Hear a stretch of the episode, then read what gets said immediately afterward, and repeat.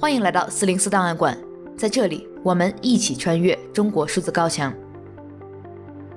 CDT 周报是中国数字时代每周周日发布的原创栏目，我们从网站每周发布的内容里面精心挑选出一些重要文章加以整合，分为荐读、关注、要闻、言论、奇闻等几个类别，方便读者了解过去一周中国数字时代重点关注的内容。如果大家希望了解更多本期节目中提到的新闻事件及相关文章，欢迎点击节目简介中的链接，在中国数字时代网站阅读全文。现在我们正在招聘播客主播，有兴趣的朋友可以在本期节目结束之后收听我们的招聘广告全文。四月三日至九日这一周，上海的新冠疫情依然严重，自三月一日以来，已累计检出阳性感染者十三万余人，足不出户的封控政策仍被严格执行。原定于四月五日全面解封的计划已经搁置，有市民因轻信了之前的官方通知而生活物资储备不足，在电话中大骂政府说话不算数，怒问现在哪个老百姓能活？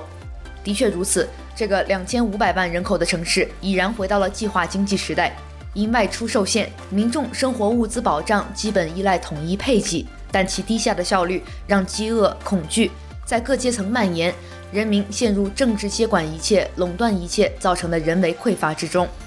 过去一周时间里，全民抢菜忙，依靠居民互助、末端配送填补不足。微博甚至将上海买菜话题屏蔽，以防出现大量的恶意评论。严厉的风控措施还让阶级差异一度消失。一位颇有优越感的汤臣一品业主称，感到没有尊严，沦落到了手网上抢菜。就在一个月前，大概没有人能料想到，这个中国最发达的城市可以和物资匮乏扯上半点关系。这场大清零运动还带来了频繁的次生灾害，许多人不因新冠而死，却因新冠而死。例如，一位瘫痪在床的清华校友，因家属与护理人被强制隔离，无人看护而死亡。这样的惨剧并非个例，上饶、惠州等城市发生过的宠物无害化处置事件也再度发生。上海浦东曹路街头，一只柯基宠物犬被三铁铲拍死于一位大白之手。有网友对于如何在封城中幸免讽刺道：“你最好家里不要有老人，不要养任何心爱的宠物，不要有需要照顾的婴儿，还有给外卖员红包也要给网友认为合适的价格。”与此同时，超现实主义魔幻题材接连上演，甚至有人在做核酸时互相斗殴致死。而令不少人惊讶的画面是在上海的一所方舱医院，一帮阳性病人健步如飞地抢救过度劳累昏迷的医生。唯一庆幸的是，上海十三万余阳性感染者只有一例重症，无症与轻症占比达百分之九十九点九九九。据称，这一数字已接近半导体级硅所要求的纯度。越来越多人质疑，这一切就像以疫情为借口发动的针对十几亿人的服从性训练。目的是给人性清零，智商清零。科学在政治面前一文不值，所有的城市都是交的同一份作业，只是下笔有深有浅而已。在同样出现疫情的成都，一条文革范儿横幅标语的出现让很多人震惊，上面写着“发烧不说的人都是潜伏在人民群众中的阶级敌人”，似乎在向人们提醒那场可怕的运动并未远离。在上海，还有人因买不到菜饿肚子时，习近平又在北京冬奥会总结表彰大会上报起了菜名：活泼敦厚的冰墩墩，喜庆祥和的雪融融，扑面而来的中国年味儿，香喷喷的豆包，冬奥梦。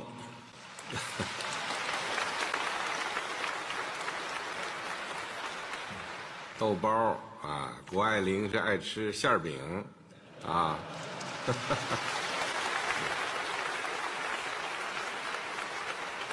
外国人还爱吃饺子，嗯，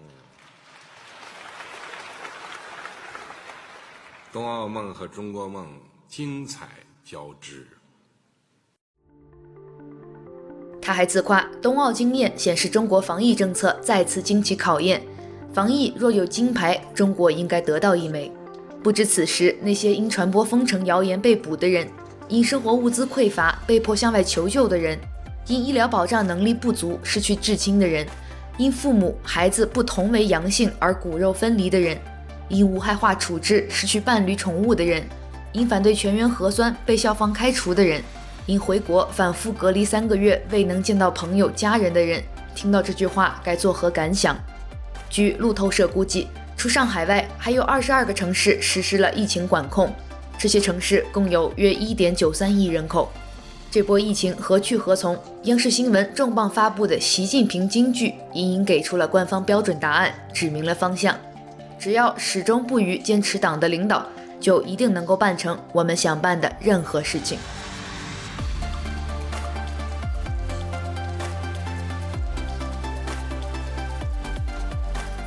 一周见读，有没有什么快速感染的方法？几个妈妈群不约而同热议起这个话题。有人说共识，有人说亲吻，有人说最怕孩子已被接走数天，自己才迎来迟到的阳性。本周共有十四篇上海疫情相关文章推荐。上海现在就是一群疲惫不堪的医护，把一堆濒临死亡的病人拦在医院外。守着一病房，生龙活虎的无症状感染者刷手机。在三月的网语栏目中，我们精选了中文舆论场中对于上海疫情、东航空难、俄罗斯入侵乌克兰、大翻译运动中网民们的观点和评论。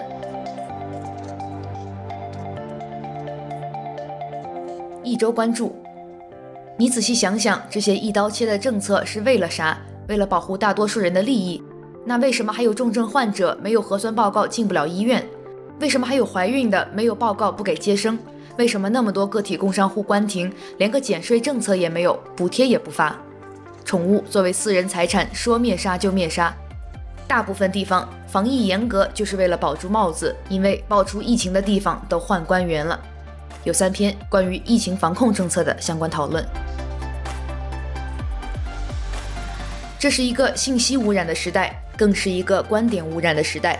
信息的真伪无法辩驳，于是讨论观点对错，观点的争论落了下风，于是诉诸天然立场。你永远无法打败一个用自己论证自己的人。请关注乌克兰布查惨案以及相关文章。四月一日，多个平台流传视频和图片显示，上海建婴幼儿隔离点，有孩子无家长陪同，多人挤在一张床上。对孩子的看护和照顾严重不足，对此，上海市妇联表示已在协调过程中。有许多网民分享了自己的孩子被带走单独隔离的经历。四月一日，也是香港艺人张国荣辞世十九周年，多个网络平台播出他两千年一场演唱会的修复版视频，但网友发现新版内容遭到审查。除两首歌曲遭删除外，所有由音乐人林夕作词的歌曲都隐去了其姓名。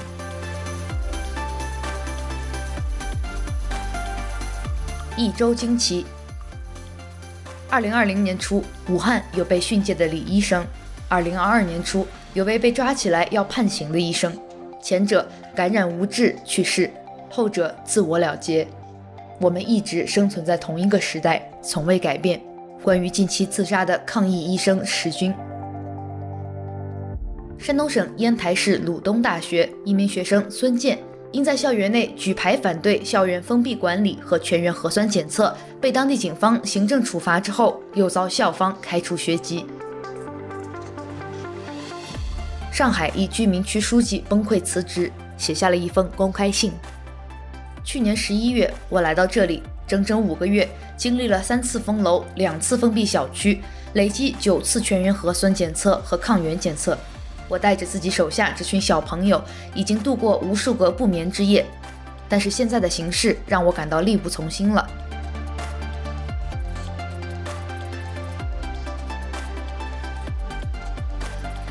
一周言论，这就是一场大型的服从性训练。一场用疫情为借口发动的针对十几亿人的服从性训练，正常岁月里不可能进行的训练，在疫情非常岁月就可以名正言顺地进行。这就是权力者坚决拒绝跟世界接轨，绝不肯像大多数国家那样转为与病毒共存的正常化，执意动态清零搞运动的根本原因。来自老高的博客，十年动乱难以想象吗？已乱到第三个年头了。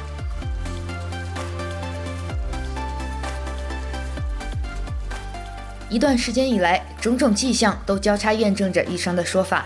其中最让我震惊的是，去年恢复的线下广交会几乎就是展商之间的互看。就我们公司而言，展会的效果为零。而今年上海展和深圳展又因为这一轮的疫情全部取消。来自深圳 Jackie，国内的大萧条也许在不远处等着我们。有一个事实是，没有了齐奥塞斯库的罗马尼亚，很快走上了发展之路。据罗马尼亚国家统计局发布数据显示，二零二一年十二月，罗马尼亚平均毛工资为六千三百二十七列伊，净工资收入为三千八百七十九列伊，相当于七百八十四欧元。关键是它有生育自由，且打字机不要年检。来自私人去读：齐奥塞斯库的狗和人民的面包。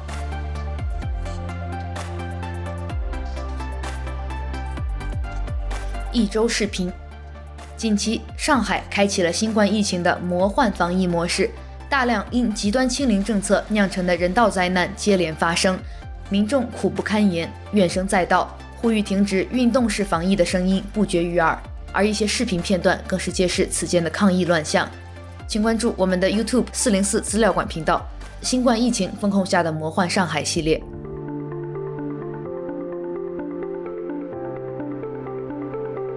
以上就是本期播客的全部内容。下面我们要插播一条招聘广告。我们正在为四零四档案馆招聘播客主播，可以是兼职或者项目合作，职责主要包括播客文稿的编辑、录音、音频编辑和发布。我们希望你认同普世人权价值观，反对中国的言论管控，对中国的网络和新闻审查制度有一定的了解，有优秀的判断力和高度的责任心，有良好的新闻专业素养，熟悉中文网络媒体生态。对数字媒体技术有较强的学习能力，我们希望你有较强的中文编辑能力和数字多媒体的资料整理、编辑和档案管理能力。经过短期的学习和培训后，能够独立完成像本期播客一样音频、视频从文稿、录音、编辑到发布的系列工作。出于对合作者的安全考虑，我们暂不接受中国国内人士报名，其余地域、国籍、文凭、年龄、种族、性别一律不限。如果你感兴趣的话，我们已经将更详细的招聘启事链接放在本期播客的文字简介中，欢迎大家报名。四零四档案馆是中国数字时代的播客项目，致力于记录和传播中文互联网上被审查的信息，以及人们与审查对抗的努力。自二零二一年六月四日上线以来，四零四档案馆播客栏目受到听众的广泛好评，目前跃居多个平台政治新闻类别节目表现前列。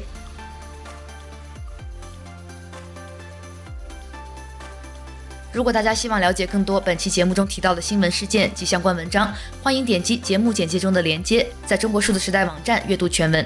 欢迎大家通过电报、Telegram 平台向我们投稿，投稿地址请见本期节目的文字简介。